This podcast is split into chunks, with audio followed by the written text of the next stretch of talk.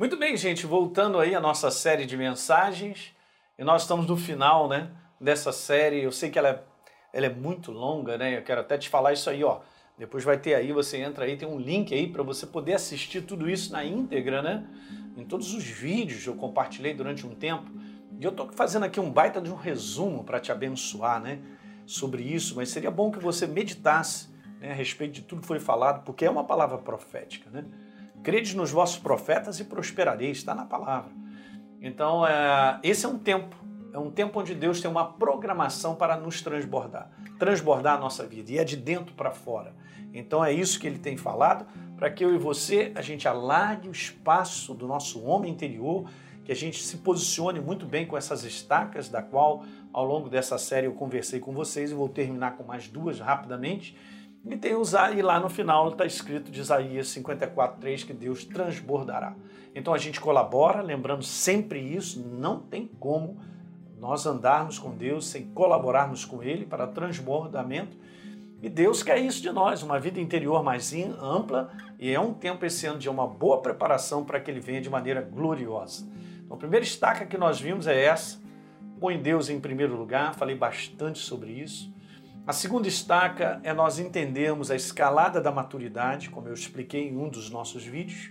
A terceira estaca seria essa, manter-se separado, né, para a gente não se desviar do propósito de Deus. E existem algumas áreas, como a primeira que a gente citou, essa atração do fascínio desse mundo que exerce sobre a nossa vida. Uma segunda área de associação com pessoas que nos desviam do propósito de Deus, que nos influenciam e acabam nos afastando da verdade. E a terceira e última área é uma área perigosa que nós temos que cuidar, é a separação de viver só para si mesmo, os seus interesses, porque aí não vai dar certo de nós andarmos com Deus. Então eu termino esse vídeo, e quero orar por você no final, falando só sobre mais duas estacas. Então lembra, são cinco estacas, ok? Da qual pelo menos o Espírito Santo colocou no meu coração para que eu compartilhasse contigo, tá certo?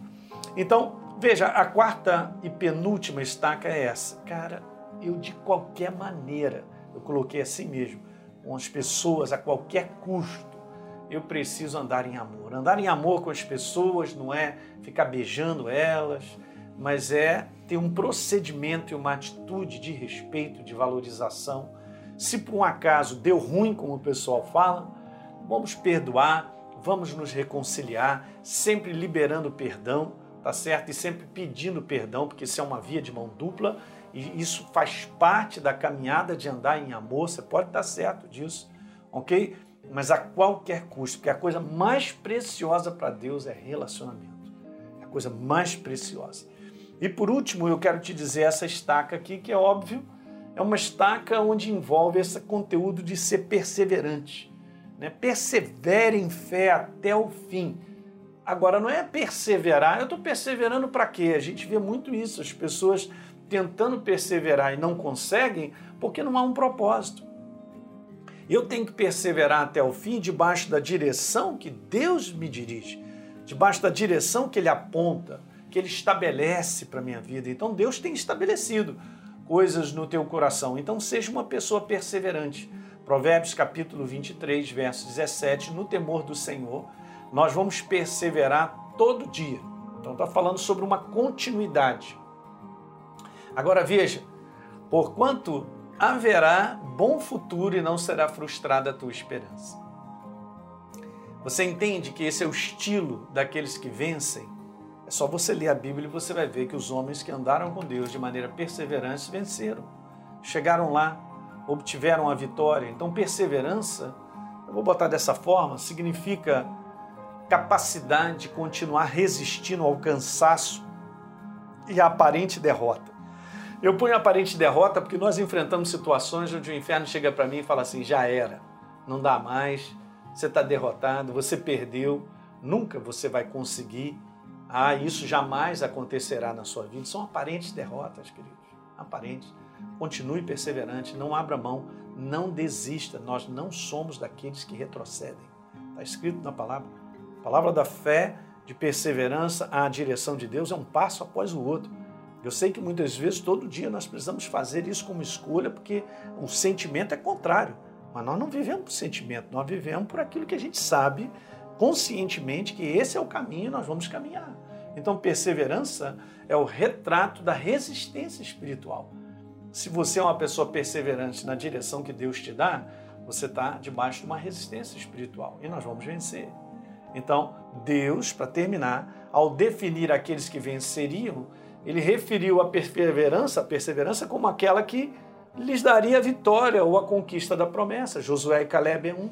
Medita ao longo da semana em Josué capítulo 14 e você vai ver dois homens muito bem perseverantes que completaram a sua carreira e ganharam a sua herança, viram as promessas sendo concretizadas na sua vida. Ok? Nós estamos no meio de um caminho, Deus está construindo a tua vida e a minha. Então, esse ano há uma forte direção de Deus para todo esse conteúdo em questão de nós transbordarmos. A nossa parte é colaborar com Deus, como nós vimos em Isaías 54, no verso 3 e no verso 4. Então, nós vamos firmar as estacas, vamos abrir sem resistência o nosso coração, ok? O nosso, nosso homem interior. Não resista, se abra para Deus, se entregue, firma bem os seus posicionamentos diante de tudo aquilo que a gente falou. E eu vou te falar, hein? Se prepara, porque a enchente de Deus, né?